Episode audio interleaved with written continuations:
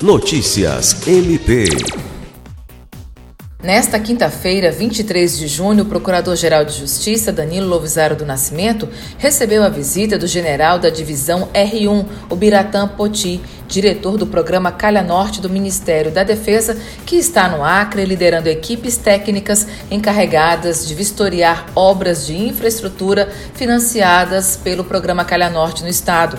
A visita foi acompanhada por membros da administração superior do Ministério Público do Estado do Acre e da Associação dos Municípios do Acre.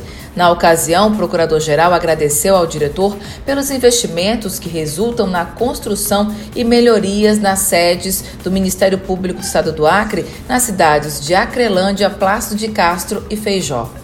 No Acre, os técnicos do programa Calha Norte estão inspecionando 40 obras de infraestrutura entregues a 16 municípios acreanos e verificando se os empreendimentos estão em conformidade com os projetos apresentados. Alice Regina, para a Agência de Notícias do Ministério Público do Estado do Acre.